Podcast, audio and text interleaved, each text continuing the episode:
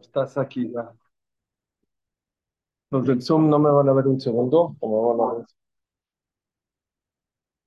Gracias, mi querido Marcos, por venir aquí a estar con nosotros en esta clase. La verdad es para mí un gran ejemplo y sé que tu tiempo es muy preciado y lo valoro muchísimo. Eh, déjenme leerles rapidísimo.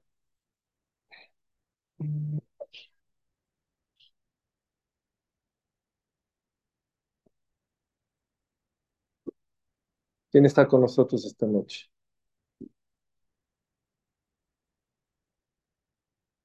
Iban a Sefaradí, ¿no? Sí, Todos somos buenos, todos los de la estuvieron en Sefaradí. un colegio de Goim primero, ¿Cuál? la José Fortillo Domínguez, la Ah, ¿sí?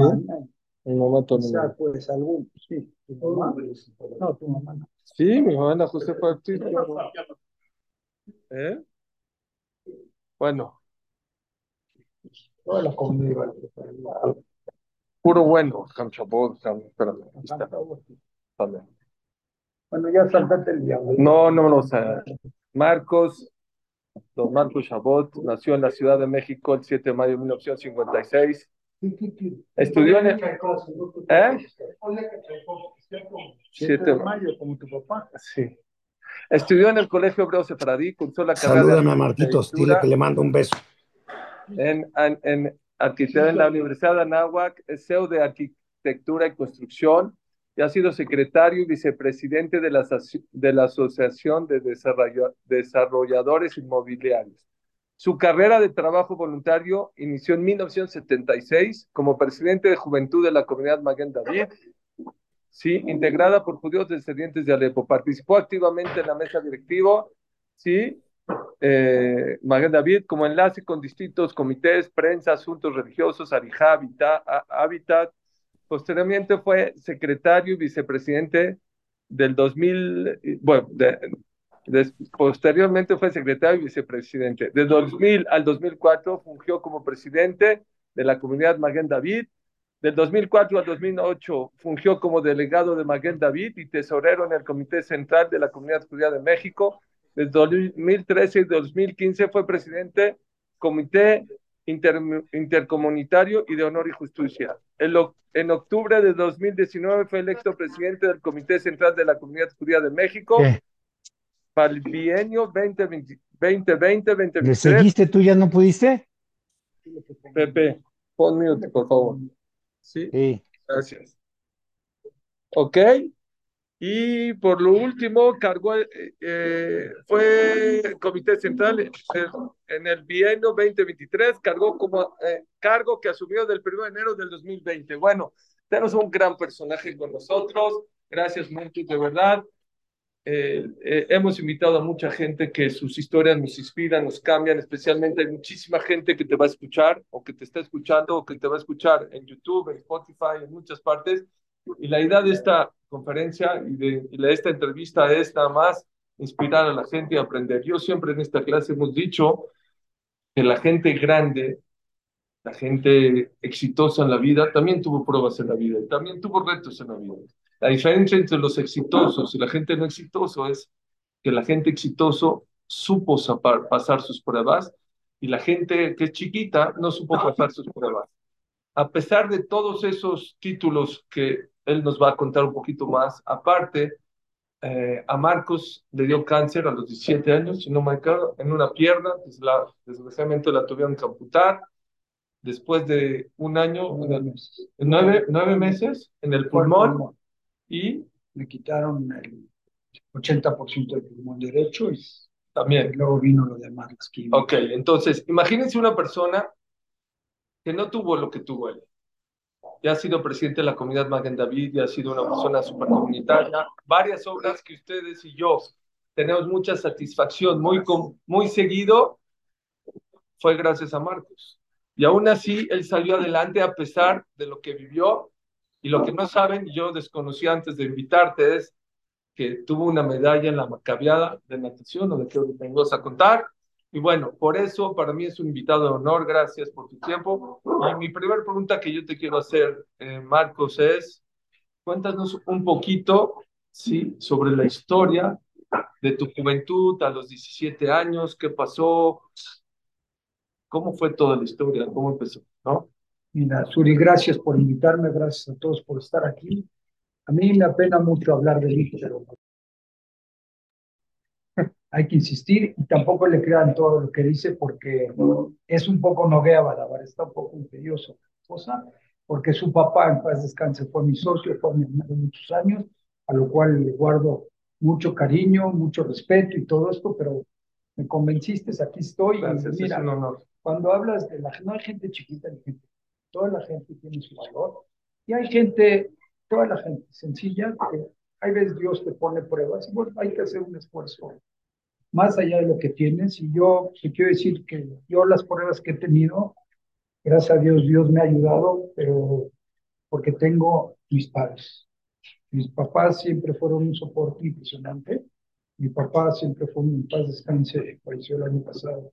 Fue Que sale un Ishmat. Minister Tera. Siempre fue un hombre positivo, un hombre que se dedicó a hacer el jefe. Iba por la calle y si a alguien se le ponchaba la llanta, le ayudaba. Si alguien quisiera esto, se bajaba, se quitaba los zapatos para dárselo. Usted, señor, eh, amiga de haber conocido a mi papá, le decían el chapo. Sí, Era, era, bueno, tú igual, mucho lo conocí. Viva la América. Iba, sí, le iba a la. América. Y, y mi papá ayudó a mucha gente, ayudó a los juzgados. Una época llevó el rescate de la hija del señor Sahudi, De una el mujer. descanse de una niña en el año 76, pudo entregar el rescate con policiales, con ametralladoras y hacía el GESED por todas partes que podía. Yo tenía siempre su ejemplo y, y también mi ama, una persona muy valiente, siempre buscando hacer el bien con mucha fuerza y nos inculcó siempre luchar por las cosas, salir adelante. Entonces, cuando tú estás rodeado de la gente, sí, me tocó, yo hacía mucho deporte, me gustaba correr en el deportivo, iba, corría. con ¿Desde chico? Sí, desde, sí, me escapaba de la separadín, un aventón con Abud Levi conmigo, tomábamos aventón en el viaducto, era otro México, en aventón, íbamos al deportivo, y corríamos en la pista y luego nadábamos y bueno, siempre me gustó hacer deporte, desde joven, sí, me gustaba, no, hasta la fecha trato de hacer deporte con las cosas o no, pero, pero no importa, ¿no? La sensación nunca me ha arrepentido cuando termino, cuando empiezas, no, te da flojera, pero cuando terminas, nunca he dicho, ¿para qué lo hice? Entonces me gustaba mucho hacer deporte, corría sobre todo, iba al karate, pues era un chavo de 17 años, en la flor de la juventud, y me creía muy sabroso y todo, ¿no? Así como, o sea, ya nos conocíamos rápido desde ese entonces. y, este, sí, el Ojamé y el Ajabá, y vi- viví, viví, viví siempre cerca del núcleo comunitario. Les quiero decir que yo crecí en el, yo me hice Shomer Shabbat a los nueve años con mis primos los Betech, y se cambió a Polanco, y bueno, eh, pues crecí, nací en el Kitab, corrí en el Cris Maguen David, nos tocaba Rincón, subimos un día hasta la azotea, que hacía- hacíamos muchas travesuras, estudié con Hampa Suechi también, todos mis respetos, y en la Isha Torah también, había una alberca para los que no conozcan, y un día ¿En la Fontana? En la Fontana había alberca, al lado del Sí. Salón de los Sí, sí, lado del balcón, tú sabes, Isaac. Isaac sabe, y señora amiga, debe saber. Y este, un día así travieso llegamos a una fiesta en calzones, nos quedamos en la alberca, y había venido a Hamder Hatí de visita a Hamder había al lado, nos sacaron de la alberca, el Shevin Shelpesa, nadando, no casi nos comulgan, ¿no? Bueno, pero ¿Tú ibas en Laterno? no, iban a- es que íbamos originalmente en el Kitab en Córdoba. En Córdoba había un Kitab, cuando nos cambiamos a Polanco, el Kitab estaba en Goldsmith. Y después, cuando se cambia la yeshiva, se fusiona el Kitab y la yeshiva, gracias a la intervención del señor Marco Chacal. Entonces, estudiamos ya en la yeshiva. Y este, bueno, yo estaba haciendo deporte, joven, ya tenía a René, mi novia, que ahorita lo voy a dedicarle unas palabras a René, porque ha sido siempre muy especial mi vida ya era mi novia, pues que detectaron. Bueno, me empezó a doler la rodilla. Me habían pasado dos, tres cosas en la misma rodilla, en la misma pierna. Me clavaron un picayelo regresando un viernes a la noche del CNIS. Sí, ¿En porque misma? sí, sí, en la pierna izquierda me clavaron un picayelo. Venían del CNIS y hay veces nos asaltaban, hay veces había problemas con los boleritos de Morelia. Ah, en Polanco en también. En Horacio, sí. Y yo vi que estaban asaltando a mi hermano, corrí, pum, y se me peleé con uno y pum, tenía un que un picayelo.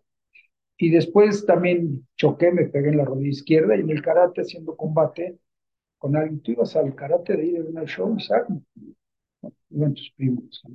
Y este, me chocó una rodilla con un amigo y bueno, me empezó a doler, a doler. Sí, va el doctor, no tienes nada, no tienes nada, no tienes nada. Y de repente fui con otro doctor y lo que que el tumor de cáncer en esas épocas las células eran muy pequeñitos. Nos conocemos, Lalo Montal, desde la temporada era el más reventado de todas las enfermedades. Sí, era, era de la sociedad de alumnos, él y otros, y eran, mira, yo estaba... No, bueno. No, bueno, Lalo eras famoso, todos teníamos la greña hasta acá, todos éramos, sí, pero siempre fuimos buenos amigos. Y una generación arriba que yo, Y es, todos éramos traviesos. Era, éramos traviesos, pero éramos muy respetuosos. Sí, sanos, hacíamos relajos. Bueno, total, este, eh, quería correr, no podía, me dolía la rodilla, me vibraba así. Bueno, fuimos con un doctor y las células de cáncer en ese entonces no había tomografía de resonancia, no salían en la radiografía hasta que el tumor creció.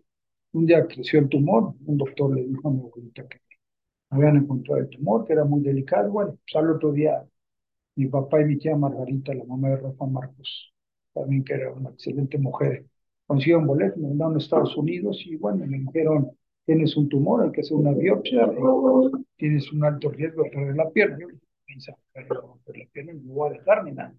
Y la verdad, cuando vi entrar al cuarto hospital a mi papá y mi mamá llorando, pues que me hagan la biopsia vamos viendo, y bueno, pues sí, después de unos días resultó mal el tumor y me quitaron la pierna y este, pero tenía un soporte impresionante. René era mi novia, mis papás bien, mis hermanos, mis amigos, mi se diga también. Entonces yo creo que conté con muchas eh, herramientas de gente cercana que siempre me estuvieron apoyando. Y cuando entré al tema de la comunidad, les voy a platicar también la comunidad, también lo que hizo por mí. Este, también es parte del soporte que hay cuando hablan de Vicur Jolimo, yo te voy a platicar el Vicur Jolim que yo recibí de toda la gente de la comunidad. Y entonces, bueno, el riesgo, a las pocas semanas me pusieron una prótesis y ya empezar a caminar de nuevo. Empecé con muletas, luego con un bastón, y luego ahí viendo. Y tú, sí, mira, es que estaba chavo, estaba joven, a lo mejor no me las consecuencias, pero siempre yo, yo nunca veo a nadie con lástima, ni quería comer, ni me importa cómo me veían, sino hacía mi lucha. Me mantuve muy ocupado. Iba a la universidad, iba a la universidad, trabajaba con Chiquillo Isaac Abadí, y este y, estudiaba, iba a la universidad, luego empecé a trabajar. Entonces, de la universidad de aquí de la NAO, me cruzaba Montelíbano, iba hasta el sur de la ciudad, la salida a Cuernavaca, a la clínica de rehabilitación. No es como ahora, manejando, como ahora doctores, clínica, era, fui a la clínica de la Secretaría de Salud, de Seguro Social, a que me enseñaran a caminar. Y la verdad, bueno, entraba a la clínica y yo tenía una prensa americana y todo el mundo, cuando iba con las muletas, ni siquiera podía manejarla también. Y este, bueno, ya gente con desgracias, uno sin una pierna, otro sin una pierna, la verdad dije, bueno, mejor aprendo a caminar y me voy, pero siempre estaba ocupado. Salía corriendo, comía, me iba a trabajar. Entonces, este, pues mira, me, ya había cosas que no podía hacer. Me dolía mucho no poder correr, no poder ir al carato, no poder esto, pero bueno, tenía, tenía que, ver qué onda. Luego dije, bueno, no puedo correr, pero me metí a la pista del deportivo, que correr de brinquito. Me cansé igual, sentí satisfacción, pero no era bueno, me fui al albergue y podía nadar casi como antes, ¿no? ¿Después de cuánto tiempo? Mira, lo que sucede es que me estaba recuperando y exactamente saliendo de Kipur en el año 73. Salí del GIS de Kipur, me acuerdo, iba a casa de mi abuelita bien cerca, me empezó a doler el hombro derecho. Ahí me dolió el hombro, decía que onda, y decía, me dio un aire, no me dio un aire.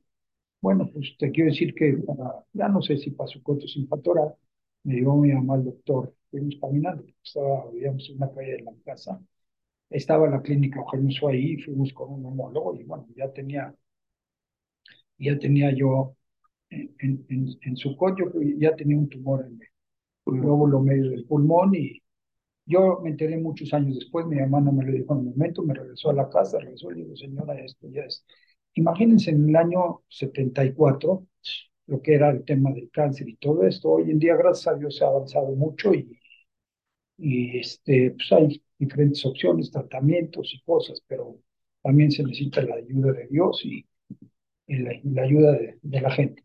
Entonces le dijo, no, ya déjalo, no lo moleste, pero pues otra vez mi papá, mis tías se empezaron a mover y a la semana ya estaba en Boston con un doctor, vi el doctor Jaffe que falleció el año pasado de Sudáfrica. Su papá lo conoció bien, no, no, no saben qué persona.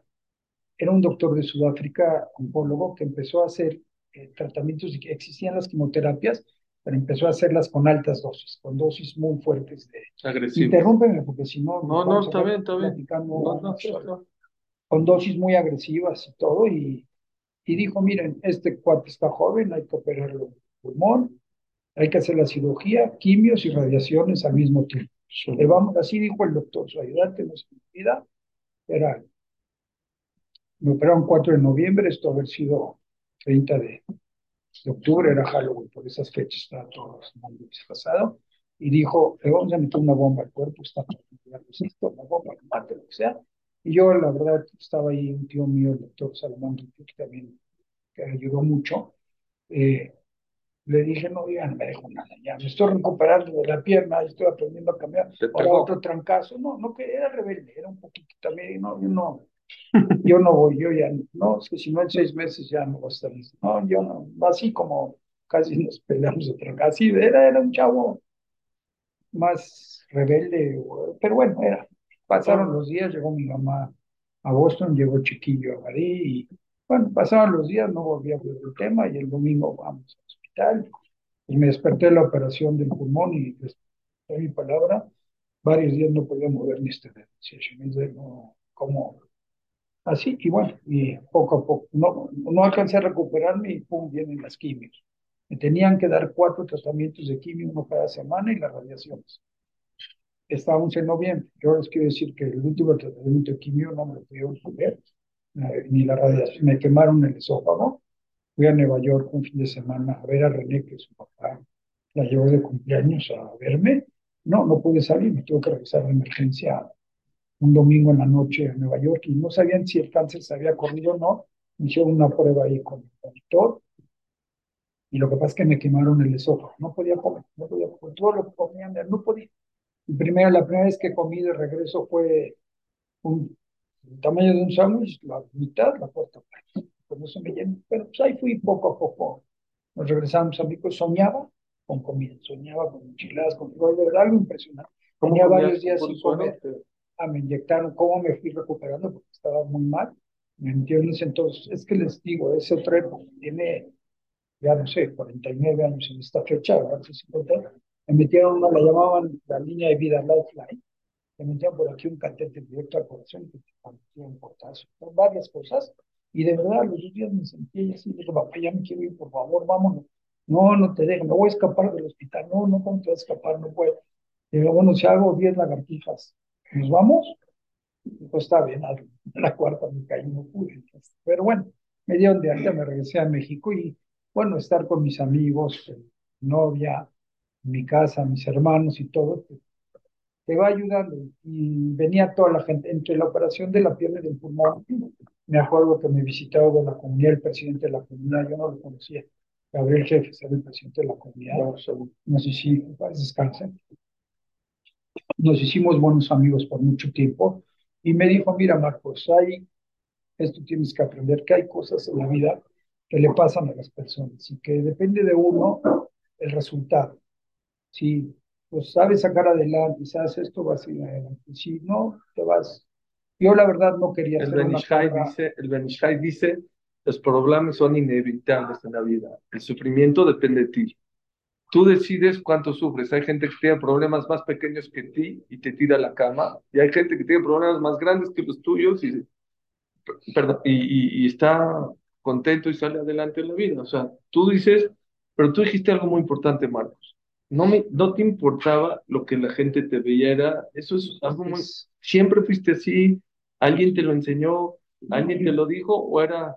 No, era, era que tú vas a salir adelante y no importa que te vean. Seguramente mucha gente te vea con lástima. nunca hice un plan de vida, de qué voy a hacer mi vida, ni así iba, iba caminando, quería estudiar, quería trabajar, quería ser productivo y yo hasta la fecha creo que para ayudar a una gente no hay que verla como hay que verla como diciéndole, empújale, échale ganas, vas a salir adelante y hay retos en la vida, cada, diferentes personas se encuentran con retos, a algunos nos toca hay veces un periodo difícil, pero no, no, no mira, yo también a, a, la vez era un poquito, no sé, como muy, con mucha confianza en mí mismo. Autoestima, autoestima alto. Mira, la verdad mis papás me educaron siempre con mucho este... Autoestima. No, no, no de autoestima de creerte, sino de que podías o de algo y... Valorarte. tenía mis amigos, mis amigos íbamos a Acapulco en la playa, me agarraban mi propio, se la llevaban, salían de mi propio, estaban vacilando, echando goles. Entonces, bueno, era parte del relajo, ¿no? Del despapalle. Sí, Abu, tu primo, Levi, Pepe, Pito Pepito también. esté bien primero. De me mandó un mensaje escuchó en la clase. Ah, ¿sí? Si está escuchando, qué bueno, que, tenga que sea también refuerzo Yo soy de Narciso. Para Pepe, y bueno, tenía amigos, tenía mi novia, tenía mis hermanos, tenía familia, y ya no jugaba futbolito. Yo me iba al deportivo, me iba allá en Antonio donde jugábamos, yo era el entrenador del equipo, entonces yo hacía los cambios, hacía esto, pues ahí estaba, no, me moría de ganas de meterme a la cancha, intenté ser portero, pero todos me tiraban por la izquierda y ya no había manera, entonces mejor, pero bueno, eh, pasó lo del pulmón, vinieron los tratamientos, me regresé a México y, y vinieron, cada tres semanas me tenían que poner la quimio, tiene que ir cada seis meses a Boston, bajo mi papá consiguió la droga, que hasta la fecha la siguen utilizando, y este y me la ponían y palabra que iba yo cruzando por León como a mi casa los viernes en la tarde, porque me la ponían, la primera, la primera me la pusieron en la clínica de Londres, pero me peleé con las enfermeras, así, era, era rebelde, ¿no? Pues, pero tan fácil. Y este, le dije a mi papá, pues es que nomás me lo pone acá, se van, y mi tío, el doctor Mikles, trajo una enfermera, vino un oncólogo que, que nomás checaba los signos y, y me lo ponían en la calle y decían, no, me voy a escapar, me voy a escapar, no, me voy, iba con la vaca y no voy. No, iba con te llegaba a la casa, estaba el doctor, comía para tener que devolver del estómago, no, no, porque o devolvías, vomitabas todo, se me cayó el pelo muchísimo, pero también eso, en su momento era, traíamos los pelos hasta acá, y así, pero... y ¿Tampoco este, te afectó? Sí, me, el pelo me, me da mucho coraje, así, así me quitaba. Pues, eh, pero me dijeron, te va a salir mejor y más de esto, yo tengo mejor pelo que todos mis hermanos, porque este, se me cayó y volvió a salir. Y bueno, me dieron quimioterapia un año y medio. Terminé la quimioterapia, iba, me tenía que hacer una radiografía cada mes, fuimos a Boston a checarnos, y el tema es que no regresaré el cáncer, cinco años. Las células cancerosas dicen que viven cinco años y si te sucede alguna cosa diferente, o por lo menos este tipo de tumor. Sería un nuevo tumor. Pasaron cinco años y, pero yo, pero yo cuando terminé los tratamientos, en mayo, junio, y en septiembre hubo elecciones a la Juventud Maguen David en el Deportivo. Estaba el baile de equipo del Deportivo, pues se juntaban miles de jóvenes, de equipo y salían muchas parejas. Ya sé que mucha gente va a decir, no, ya van bailar y lo que quieras, pero yo te quiero decir que se hicieron matrimonio y era un baile que tenía 50 o 60 años haciendo que con la juventud. Pero tú no te tocó ir, Lalo, tú seguro. Era bueno, claro. ya, no, ya no hay. Tú dices para los matrimonios que se Ahí está, ahí nos juntábamos. Y ahí nos. No, y, y platicando en el descanso de Kipur, así con René y con otras amigas, amigas, amigos, oye, si hacemos una planilla así, llegamos, ¿cómo así? Nos vemos en el valle, llegamos, armamos una planilla, ya estaba la otra planilla armada, blanca, mariachi, todo el asunto, y no sé, me paré, dije un discurso que el que la quiera pasar a toda madre, que votara por la planilla extra, y ganamos. Yo me fui a dormir a la casa y dije, no, ¿qué dice? ¿Cómo, cómo, ahora qué voy a hacer? Yo no, 24 horas no tenía planeado esto y ahora ya, ya acabé siendo presidente del Estado. Pues nos dedicamos a trabajar, fue una época preciosa. No quiero que me digas cuáles eran los desafíos en esa época, estás hablando hace 40 años. 76, Kipur del 76. 47, 40 y tantos. ¿Cuáles eran los desafíos de la juventud de nuestra época? ¿Cómo ves la diferencia de esa época a esta época en la juventud? Mira, eh, en esa época nos necesitamos unos a los otros. No teníamos dinero ni para los bailes ni para salir, ni teníamos que organizarnos entre nosotros. Si queríamos hacer un baile, había que hacer la cooperacha. No teníamos recursos. Yo hoy veo algunos jóvenes que tienen de más y a algunos les falta. Y yo creo que ahí ves el exceso de dinero y la falta de, de checar de los papás dónde están los jóvenes, tampoco lo veo inconveniente. Nosotros teníamos que estar juntos porque nos necesitábamos, ¿no? Ni, empezó ya un poquito, unos años después, que las discotecas, acá, pero no, salíamos al cine, salíamos a cenar, tú sabes bien, sí, echábamos relajo Alcohol. entre nosotros, ¿Había alcohol? pero en las fiestas, sí, no, pero no había No. fiestas cada semana, había la fiesta la fiesta que puro, una fiesta Dos al año. o cuatro, no, pero ¿qué, cuál alcohol? Para hacer una fiesta no teníamos, teníamos que pedir dinero prestado para comprar el alcohol, para comprar la bebida y luego pagarlo, no, no teníamos, hoy un joven en cualquier eh, salón de fiestas, en cualquier lugar, o hacen una fiesta en dos minutos, nosotros no, no, teníamos que trabajar, teníamos no era la fiesta. Yo- yo, mira. Hicimos, hicimos el periódico, lejos. Sí. Ahí están anuncios de la empresa de tu papá y descanse. Iba al centro yo a vender los cuadritos de los, de los, de los anuncios para pagarlo, buscábamos ser autosuficientes. No sé, nos divertíamos entre nosotros, nos veíamos entre nosotros. Hoy Más siento, sencillo. hoy, hoy siento que, como comentó en una ocasión Josie, de- dice que, es, que parece ser que antes había un cristal, está nuestro hermano al otro lado, estamos viendo qué necesita para ayudarlo. Eh, hicimos un espejo, nos estamos viendo a nosotros, es quien soy. No, no, no estamos pensando en ver a los demás, no generalizo, porque hay de todo. Pero había más empatía antes, ¿tú sientes? Más hermandad, más unión. Yo, yo creo que había, teníamos menos posibilidades de accesar a ofertas externas. Hoy la oferta externa y la competencia es muy grande. Hoy muy fácil los chavos consiguen todo. Los viajes, las fiestas, el este, el otro, pero hay de todo, ¿sí? Y, y no, no sé, yo, no, mira, te estoy, yo, no, yo no tuve una juventud a los 20, 22 años más de reventón. Siempre fui, fuimos muchachos muy cercanos a la comunidad. Shomer Shabbat, todo eso. Entonces no, pero sí, había, pero en general Nos esforzábamos por salir adelante. ya Más empezamos a trabajar, no creas, ¿a qué edad empezaste a trabajar? Yo a los 15. Y tú, Isaac, 15 también. Entonces, yo, yo Usted, a don Alberto, teníamos yo a que los ganar 13, dinero. a los 13, los 13 años, mi papá- a los 8. a los 9 iba a cantinas a vender calcetines. No estaba discusión, papá, tenía- me tienes que dar. Tenías, tenías que trabajar. Mi mamá en las vacaciones no aceptaba que eres deportivo ni que te quedes en la a casa, ni nada. Te vas a trabajar con tu papá, te vas a Claro. esto. Vendíamos pantaletas de, de David Levy, en paz descanse. Tenía París, sí, pues ustedes. Íbamos, tomábamos las docenas, íbamos al el edificio Platón en Seneca, tocando para venderle a las muchachas que traían las radios, pantalones. Y ganábamos un poco de lana para nosotros de, a lo mejor de vacaciones o algo. Pero bueno, son tiempos diferentes. Entonces empecé a trabajar en la juventud. Fueron una, bueno, pues pregúntame. No, no, René, ¿cómo estuvo? La Mira, verdad, René, yo una creo- novia que sabe que su novio, llevas mucho tiempo de novio, Año y tiempo- medio. año. Muchas, o sea, yo admiro mucho a tu esposa porque Sí, claro. muchas te dirían, pues yo me echo para atrás, también Sí. no, no es el Bueno, Marcos no, que conocí. pasa- pasamos momentos difíciles. Yo me acuerdo que mi papá la Sharon te decía, ya chapón. sí, ¿Sí? sí, sí, me decía. Estuvimos eh, 11 años y medio de novios. ¿no? Wow. Mira, yo me enfermé y sus papás tenían miedo pues, que me pasara algo, todo. Entonces, primero pues, estaban los famosos cinco años, ¿no? Todo esto, y bueno, la gente a lo mejor no me ve como no me veo, que si tienen capacidad o no tienen capacidad. Yo lo que digo es que cuando dicen la incapacidad, para la incapacidad, ¿para qué? ¿Tú puedes escalar el Everest? ¿Tú puedes escalar el Everest?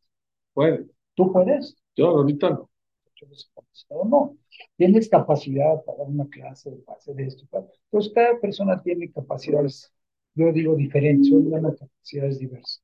Sí, sí, René sufrió porque le dijeron y estaba con una espada de Damocles a ver qué pasaba en los tratamientos.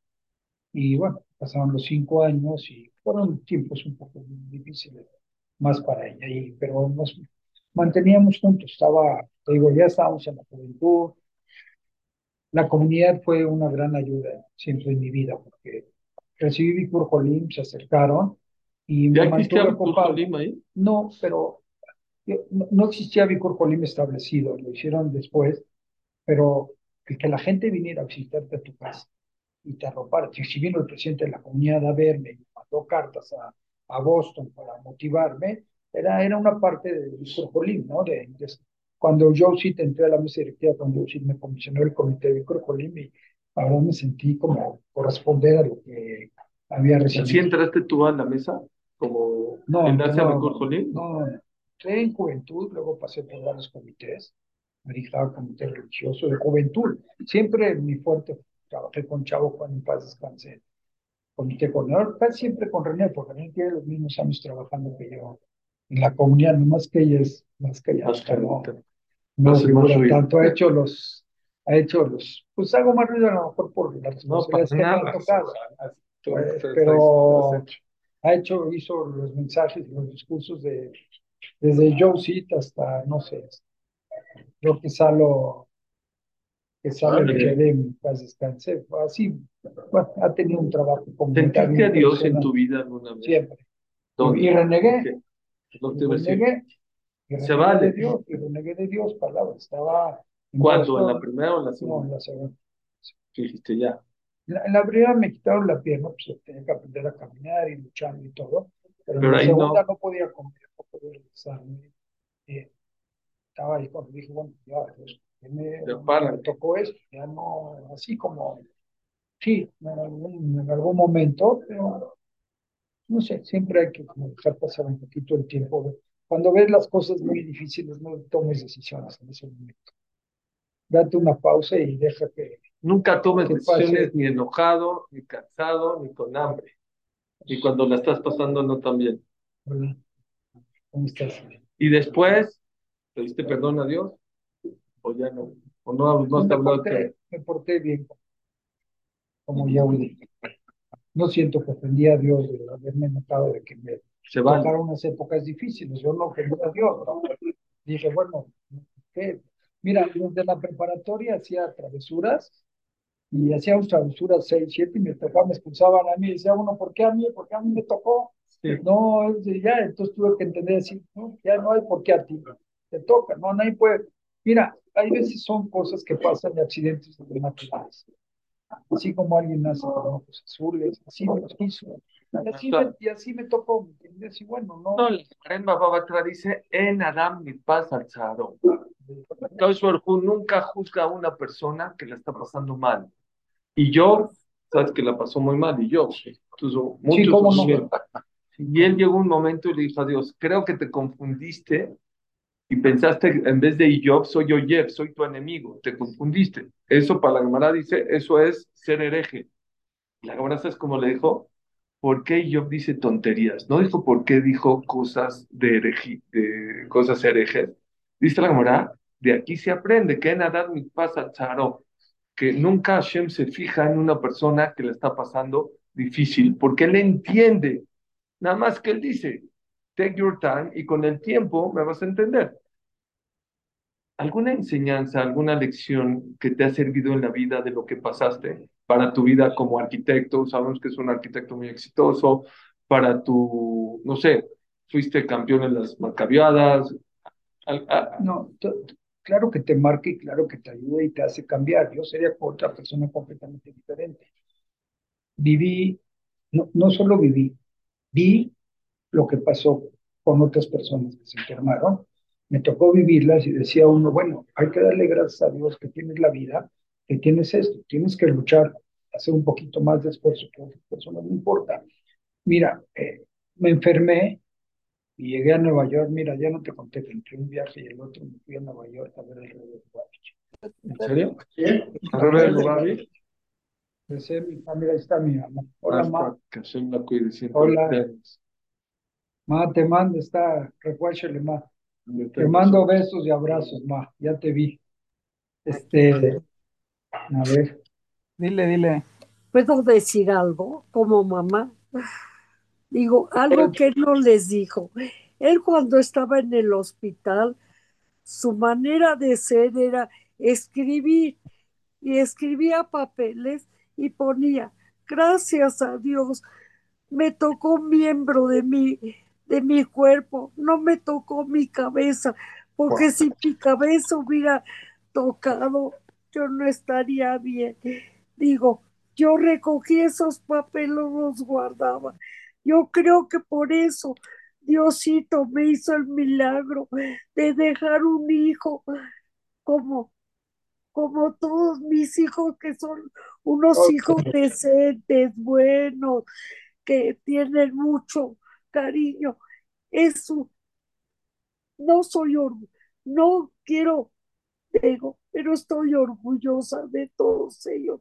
Estoy orgullosa de mi esposo que fue un hombre excelente. Yo no lo busqué a él por ser un hombre ni guapo ni nada. Lo enseñé porque vi la calidad humana que tenía. Muchas gracias por haberme dejado hablar. Él se preocupaba más por sus padres. Salía de una sala de operación. Dígame como madre, ¿cómo puede estar? Si él salía y le decía al doctor, vaya y dígale a mis padres que yo estoy bien, yo soy fuerte, yo aguanto todo esto. ¿Cómo creen como madre me sentía? Wow, mamá, mamá. Perdón, Mamá, tú sabes perdón que me metí perfectamente en bien, su plática. tú sabes perfectamente bien Gracias, que gracias. tu fortaleza es la que nos empuja todos los días. Tuvo una embolia, no podía mover medio cuerpo. Hace unos años, sí. Sí. No, no. Bueno, le ponían terapia, hacía el doble y el triple terapia. Todos los días hace caminadora. todo. Entonces, todos mis hermanos y Es yo bella. somos luchones y trones y todo Pero dijo, por su forma pero de dijo su mamá do- dos cosas maravillosas. ¿Escucharon lo que dijo? Dos cosas que para mí es una lección muy importante en la vida. ¿Qué dijo Marcos? Que siempre, que escribía cuando estaba ahí en el hospital, gracias Dios que le tocó en un miembro y no en la cabeza. Lo más importante que tiene el ser humano es su cabeza. Y es lo que más tenemos que cuidar. Y por eso siempre les digo en tema de las drogas, si eso hay un 10% que va a afectar tu cabeza, es el valor más grande que tienes en tu vida. Más que un pie, más que una mano, más que el otro. Lo más importante que tienes en tu vida es tu cabeza. Y otra cosa maravillosa que se me, me dio ganas de llorar, lo que dijo su mamá ahorita, que Marcos, en vez de estar preocupado de que le diga al doctor cómo está, qué, qué es, dígale, salga y dígale que a sus papás que él está fuerte, que él se sienta bien. Miren, 50 años después, la mamá cómo agradece esas palabras de un hijo. Pero hay que agradecerle a ellos. Pues tú me preguntaste al principio de los retos. Yo tuve una familia, mis papás, mis hermanos, que siempre me transmitieron fortaleza. Yo, así con mis hermanos, no es que te chiqueaba antes, nada, tenías que lucharla, tenías que hacer y la verdad siempre me ocupé. Mira, cuando hablaste de que esto en qué te afecta, yo creo que me hizo mejor persona, me hizo más sensible. Cuando fui a Nueva York, que había al revés de Lubavitch, había una muchacha prima de Moy, más, Moy Saba más, en paz descanse, que le dio cáncer más arriba, a mí me dio en la rodilla, ya más arriba, y ella la desarticularon, desde arriba le quitaron la pierna, le puso otra a caminar, bueno, de los, vino a México a visitar, a los pocos meses este, falleció. No la. Luego otra muchacha también, Suraya Esme, que también inicia muchacha, su mamá Vives, le mando saludos, excelentísima persona, ir a platicar con ellos y ver qué onda y ver que no la libraron. Puedo decir muchísimos casos que me tocaba ir a platicar con ellos, verlos, y algunos la libraban y otros no. Mira, en Boston, después de la operación del pulmón y todo, yo lo bauticé como el cuarto de la muerte. Sí, así, así, así, porque está el puesto de las enfermedades y el primer cuarto pegadito ahí es el cuarto del enfermo más peligroso. Entonces, imagínate, en ese año, un hospital que tenían puros enfermos de cáncer, ay, yo estuve a lo mejor un par de días ahí, libré, me fui para atrás, pero a veces veía salir a los muchachos o jóvenes niños sin nada, iba a los tratamientos y veías niños chiquitos, sin pelo, demacrados, recibiendo tratamientos. Mira, Salmón Saade, un expresidente de la comunidad, también una excelente persona, le, estaba pleno de vida, siendo presidente, le da un cáncer y fui a Vale. visitar y Hazid no podía. Entonces yo digo, sí, hoy hay enfermedades de depresión, pues no culpo no, no, no Juzgo. critico ni juzgo, es así la vida, pero hay gente que busca, pide tener un minuto de paz, de paciencia y de vida. y no lo logra, y otros que tienen la vida la están desperdiciando, porque desgraciadamente sí me ha tocado hablar con mucha gente, pues algunos han salido adelante, otros no, y bueno, te hace más sensible, te hace más humano, te hace más, este, más pensar, y yo lo que viví en mi casa de ver el GESE, toda mi familia hizo GESE, hizo ayuda, y no es esto, yo me metí a trabajar a la juventud, a hacer actividades, y, ¿Y sientes que eso te ayudó, el gesto te ayudó a ver por los demás? pues, tú a tu papá que, que arriesga su vida. Yo le decía con mi hermano Abraham esa noche que tenía un, a un agente judicial con la ametralladora en el asiento del coche atrás, con, con una petaca para que haga un rescate que tenía papel periódico. Le dije, ¿se van a armar los balas, papá? Y dijo, me agacho. Le dije, no, ¿cómo vas a salir? No, conoció a mi papá, lo puede creer. Me dice, le dije, papá, papá, se, se van a armar los balazos, por favor no vayas, está bien que ayudes. Se fue, tres, cuatro de la mañana, a la carretera de Puebla, no regresaba, nos volvimos locos. No había celulares. No había celulares, fuimos a Abraham y yo a buscar la carretera, no encontramos, llegamos a la casa y estaba ahí. Dijimos, ayúdame, ayúdame. Te mandé una copia con mi hija Raquel del pergamino y reconocimiento que le dieron después de 30 Es años. la prima de mi esposa, la Sí, mujer, mi la, la muchacha Betech, que, Betech. que secuestraron. Habían secuestrado a una muchacha. Creo que el papá es no quería ir o no Era podía ir. parecido a mi papá. Era Fue- muy parecido, era chaparrito Fue y Calvito. y calvito. Fue, fue y se armaron los balazos. ¿Sí se armó? yo, sí, la, o no con mi papá, Ah, con él. Y él dijo, ya no voy, no. esto. Y mi papá se dedicaba a ayudar a la gente en la comunidad. No existía ni acción social, en paz descanse estaba muy sabe en ese entonces. Y desde mi abuelo conocían abogados, conocían gente en el, eh, no sé, don Alberto, usted, don Abraham Chambol, Sí, decían claro, el Beret, claro, el claro Beret del. Vela, del abogado del pueblo, él salía a la Conocían calle, los ministros, conocían, conocían conocían los ministros de justicia. Sí, entonces salían y, y mi papá conoció en ese momento al capitán Miyazawa, le llevó, Marco Chacaro le pidió con el señor Isaac Husni, y bueno, y, no me preguntes, quedó involucrado en el asunto. Y bueno, después de un tiempo, dijo algo muy bonito su hijo, cuando vino a casa de mi papá a darle un diploma. Después de Sí. 30 años le Sí, pero dijo, pero dijo algo muy, dice, nunca venimos a hacer esto, ya platicamos, gracias que vivía el señor Isaac. Y yo les, le decíamos la niña, la niña ya era una abuela, es una abuela. Hoy en día. Este, y dijo algo muy bonito. Dice, cuando en el Shammai vieron, ¿Quién dijo Isaac? No, no, uno de sus hijos, Ah. Que está ahí en Yo sí. Dios, dijo algo muy bueno. Dice, cuando en el Shammai vieron que un extraño arriesgó su vida para regresar a esta niña, se abrió las puertas, y de verdad, unos meses después, este, regresó bien ella, y entonces, pues como que, no sé, ver, tener a tu alrededor tanta gente con respeto Catán, No, no, no. Es insulto. Ah, ver, es ver, sí, sí, lo conozco bien. Ver, ver tanta gente del terror que te ayudan a ocuparte de la comunidad, ver el GESET que hacen en la comunidad, estar ocupado. Yo, la verdad, tuve en el trabajo comunitario muchos maestros, empezando mi papá, mi tío José Chabot. El papá De Chabot. Chabot era, era un maestro, el que lo conoció, los jóvenes no lo conocieron, pero era consejero de los presidentes y. Joe Seed, un gran amigo y Todo, todo un señor. Sí. Señor, eh, eh, don Jacobo Faz. Entonces, tú entras a la comunidad, llegas a una junta empiezas a aprender de uno, de otro, nadie llega sabiendo. Y no es que uno sepa, yo les puedo decir que cientos y cientos de veces, ahí está David, no, Isaac Reddy, cientos, Estado de Juventudes, Isaac, este, cientos de veces llegábamos a las juntas, siendo lo que seas, vocal, secretario, presidente, lo que sea, y decías, hijo, en la torre, ¿cómo le hago? ¿Por dónde? ¿Cómo? Por lo que haga, no sé por dónde. Si hablaba uno, tenía otra idea, otra idea, otra idea, llegabas a una decisión y salías adelante y tratabas de resolver las cosas. ¿cuáles fueron los, la- los desafíos más importantes que tuviste como presidente de Mayundo? Mira, fue una época de mucho crecimiento, pues, este terreno se compró, esta yeshiva en esa época, yo le dije, "Ah, si consigues el permiso, camina, se hizo el templo, Sí, se terminó, se terminó el eso tem- se terminó el templo de Sabinos, empezó con la mesa directiva de Nana, El y centro yo comunitario, tú, centro comunitario también yo estuve mucha gente te de enlace, ¿no? Cuando bueno, criticaban en la comunidad de que era Era un elefante elefante y un blanco. mausoleo, Y hoy, y ¿cuánta de gente va lugar, y diario? bueno, es una obra de esas no la puedes juzgar. Costó Al primer mucho año, segundo año, bueno, está bien. Se hizo el colegio Jim, se hicieron muchas cosas. Ahora Jaime se también. trabajó también en el centro de cómputo de, para que las mujeres aprendieran a manejar computadoras.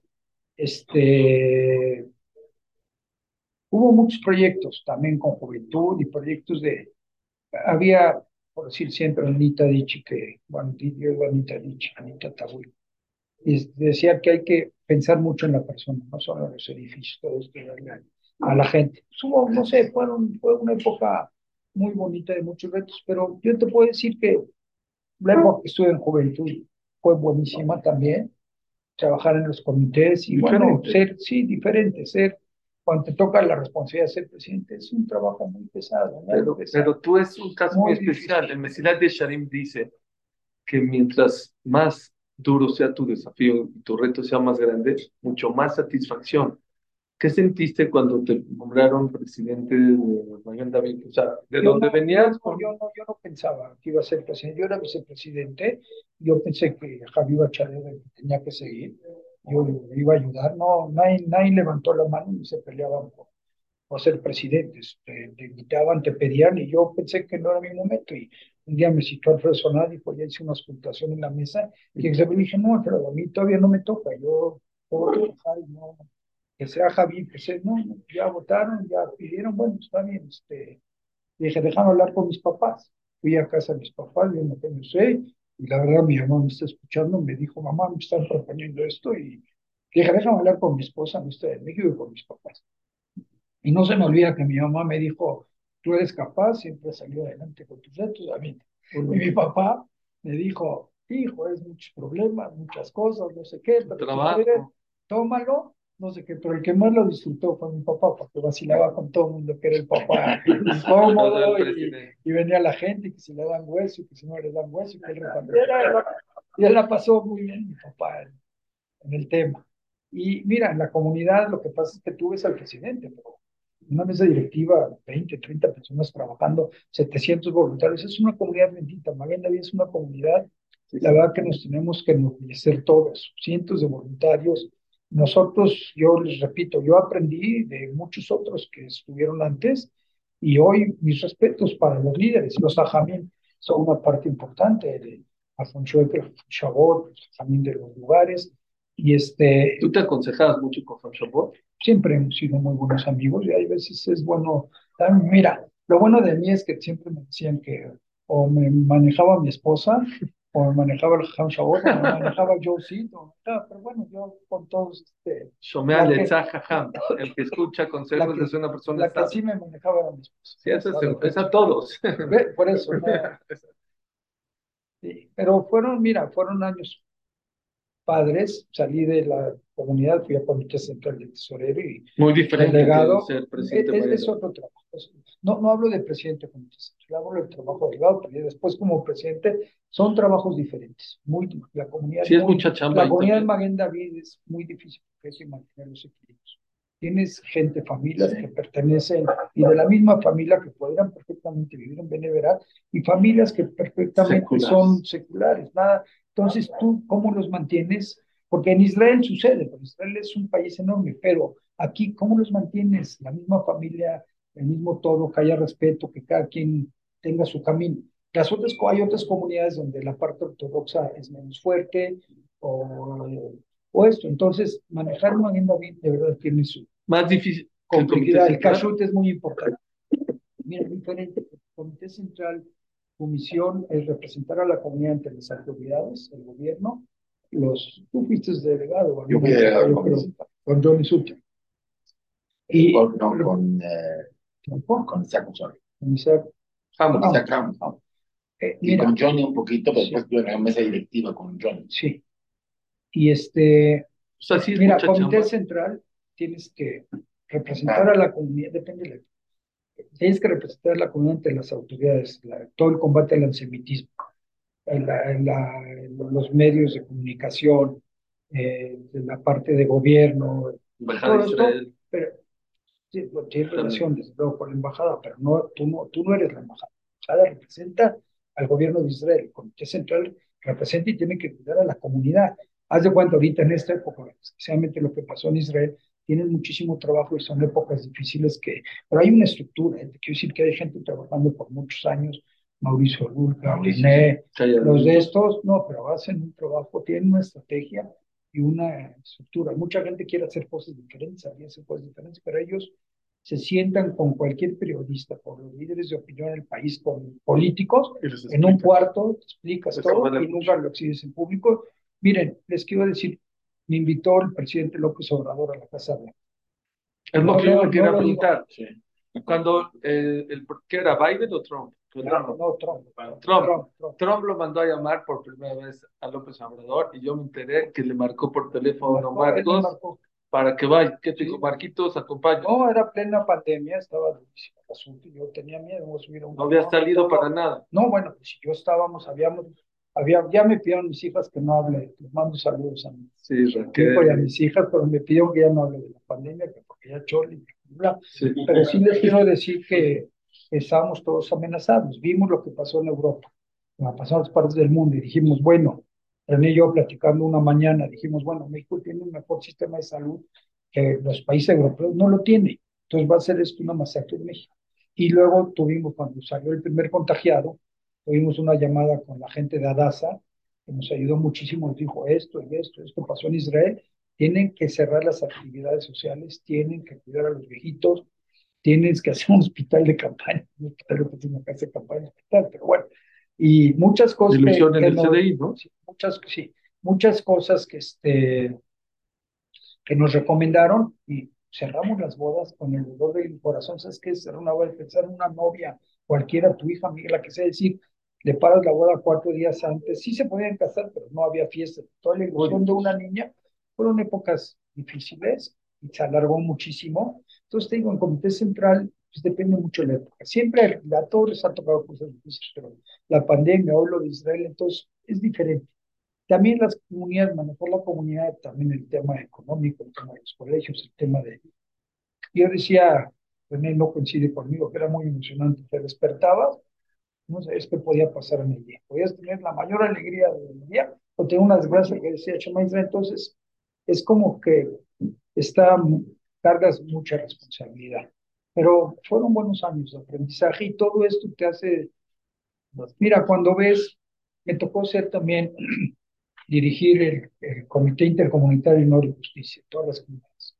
Y cuando ves las cosas que pasan en las familias, los pleitos, cómo empiezan chiquitos y se hacen grandes, o los divorcios, o las de estos, entonces dices, tienes que pensar cómo tú evitas esto en tu vida y cómo aconsejas para que las cosas no crezcan, ¿no? Los divorcios caen con abogados y no acaban nunca. Y, y en lugar de algo que empezó pequeño se vaya a resolver, se va descomponiendo. Algunos son inevitables, algunos así, entonces como que... ¿Ves los problemas de la vida distintos? O sea, después de lo que viviste, tú tienes una empresa, tú eres arquitecto, hay problemas, o sea, que la licencia, son que problemas les- diferentes.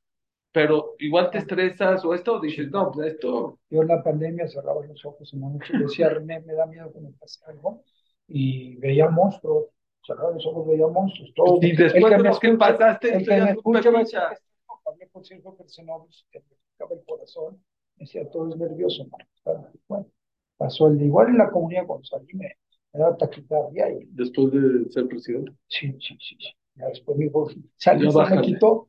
No, no, eso es mucha, es, es, la verdad yo mis respetos para cualquier trabajador, mis respetos para cualquier trabajador comunitario que trabaje en la comunidad, que entregue su tiempo por. Bueno, estabas contando de López Obrador que te digo. También a Fox, lo- estuviste con Fox. ¿no? Con Fox yo era delegado, era presidente de Marina.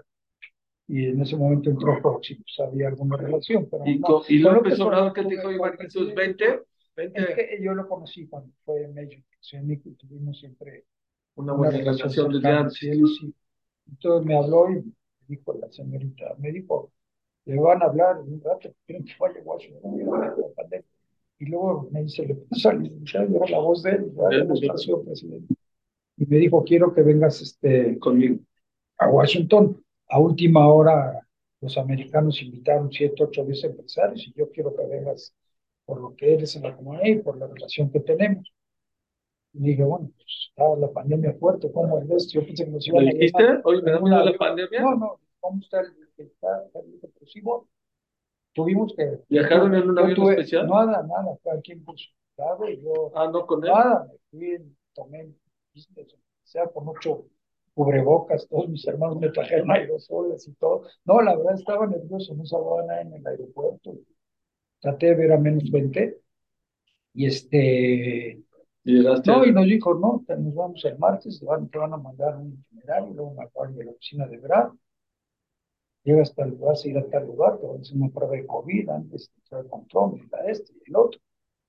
Me tocó sentarme en la mesa con Kushner, así, al lado, y, y les, Yehudi. quiero, les quiero decir que no, El yerno No. de, de Trump es sí, y Yehudi. me preguntó mucho ¿Qué te de dijo? cómo está la comunidad en México, que cómo era el gobierno con la comunidad, que Oh, cómo, hombre, que cómo era la relación ¿no? con Israel. Mira, me dijo algo que se los platiqué regresando y me dijo, en poco tiempo va a haber noticias buenas respecto a Israel. Y yo, dime, dime, dime, no, no se lo saqué, no me quise decir. Y a las pocas semanas o un mes, ¿no? Con los tratados de Abraham, Con Arabia Saudita. no, con los Emiratos, Con los Digo, con Emiratos Árabes.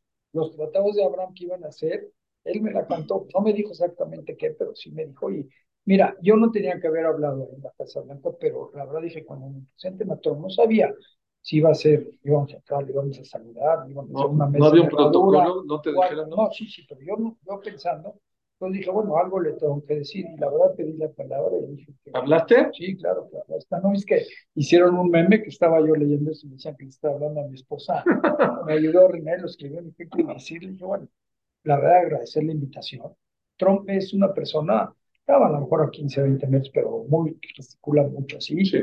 Y dije la verdad que, bueno, que agradecía a los dos presidentes y que, pero quería agradecer la invitación y agradecerle a México como país que nos había permitido, que nos permite hasta la fecha, Sí. profesar nuestra religión Claro. con libertad, porque es algo que tenemos que valorar, perdón. Libertad de Francia, culto. España, Inglaterra, donde quieras Sí, que o sea, vayas, que Chile, lo que quieras, perdón, no se vive todavía como México, pasamos por Polanco, y tenemos Labor, y tenemos CNIS, y todo esto, y es algo que tenemos que agradecer. Yo me paré y le dije, agradezco y conocemos al presidente López Obrador, que fue mayor de Ciudad de México, Siempre y los apoyan. este, está preocupado por su gente y todo, y la verdad el presidente luego, te lo vi en la embajada, me agradeció mucho las palabras. Entonces, bueno, tenemos que reconocer lo que tenemos en México como país. Le abrió la puerta a nuestros padres, a nuestros abuelos, nos ha permitido prepararnos y profesar en religión y vivir con libertad, ¿no? Este, yo la verdad, si algo sirve de enseñanza, confíen en los líderes de la comunidad, confíen en lo que hacen. Si alguien tiene alguna duda, acérquense con ellos, platiquen y el que se pueda meter, yo todos que estudien Torah, ¿eh? no estoy diciendo que no, Siempre. voy a decir que vine aquí a hacer No, siempre, social, siempre. pero el que pueda ayudar a trabajar, siempre hay un espacio para todos, sobre todo los jóvenes, que empiecen, ¿eh? que empiecen, que empiecen a trabajar y ayudar, te enriquece mucho como persona. Te, Siempre te dar. Siempre. Te cuento de Freddy Canán cuando fuimos a esquiar, Es que hace nieve. esquié, y ahorita ya, la última vez le saqué un poquito, porque me dio miedo si caigo, pero, pero fue Sí, es que hace nieve. esquié mucho tiempo, sí, claro, Y nada más rápido, rápido, porque ya, ya es tarde. Las macabeadas, tuviste. este, Mira, siempre quise tener ganaste ganas. una, una medalla Sí, gané una medalla compitiendo y de natación. sí, de natación. Y en aguas abiertas me moló un poquito la categoría que me pusieron, pues, no sé si entre 35 y 60, 40 y 60, fueron con unos chavos, pero si hubiera estado un año más grande, me llevaba una medalla de plata en aguas abiertas. Mira, siempre me gustó hacer ejercicio, competir, y yo, está la macabeada y te meto, y, pues, me meto y y, y perdí la de bronce en 1500, ¿sabes por qué? Porque en el empuje, en 1500 metros en el Deportivo son 29 toques. Entonces había un uruguayo también que íbamos a la par, salíamos, íbamos juntos, lo alcanzaba, tocaba la pared, se empujaba con las dos piernas, me sacaba un 29, perdí por 20 segundos. No te creo. Pero gané la de 400 metros. Bici, Sí, voy lento, me gusta paseo y trato pero si lo haces. Tra- tra- bueno, me gusta hacer deporte y hay veces, no, no, no, no puedo echar unas carritas en bici, voy a mi ritmo, voy lento, las subidas me cuestan mucho. En un me metí a un biatlón, un triatlón era, pero yo hice biatlón. En Miami, yo un día antes, ¿Qué es? ¿Es nadar y correr? No, Nadar y no, bici. nadar y bici. nadar y bici. Nadar la hacía bien, me pasaba ¿Pero cuánto? Un, do- ¿Dos kilómetros Hice dos, uno que era, no sé. Hay triatlón, no hizo triatlón. No, no, yo me escribí. Hizo biatlón, Sí, no, bueno, que es bici y, sí, y- 40, el primero fue 40 Qué en el bici, pero el segundo, no, yo iba nadando y me iba pasando a varios, pero pues en la bici, en el que hice el primero, tuve el honroso último lugar, pero lo acabé. 40, bueno, está bien, pues lo acabé, había que acabarlo, ¿no? Me pasaban todos, bueno, en la bici, pues, de modo. Y en el Pero otro que, en el otro que hice, fui el penúltimo lugar, le gané a una gordita. Dándole, sí, le gané a una mujer que le costaba más trabajo. Última pregunta, ¿algún fracaso? Muchos. Aprendes más de tus fracasos que en la vida, muchas cosas, sí. Algunas cosas que dices, pues lo he hecho diferente o no. Hay veces en la comunidad tomas decisiones, te sientes como el malo, como el verdugo, como que, que por ahí, pero tenías que decidir entre lo menos, entre lo menos malo, ¿no? ¿Algún consejo a la gente? Ahora hay mucha gente que le está pasando difícil en Parnasá, o en Shidduch, o en salud. ¿Algún consejo que les darías? Mira, yo siempre he tenido un lema de caminar por la vida y tratar de hacer el bien, no hacer cosas malas, no hacer Por la que tú, derecha. mi- que tú mismo te reclames como persona, decir, hice esto mal, pienso que está ahora, entiendo que las oportunidades son, son diferentes pones para ello, pero no hay nada que el trabajo, prepararte, yo creo que es importante eh, eso, en todos los aspectos, si bien siempre, es decir, que se preparen, siempre te ayuda hasta por tu propio negocio y no andar en cosas ilícitas.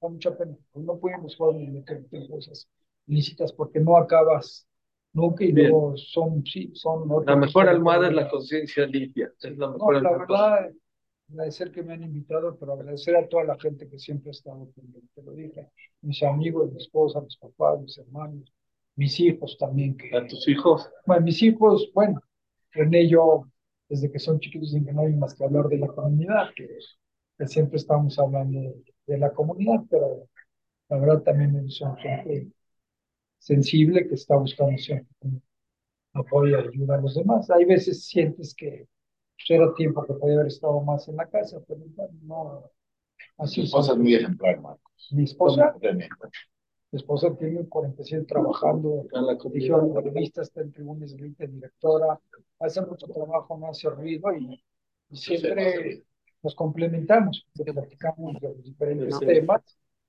No importa.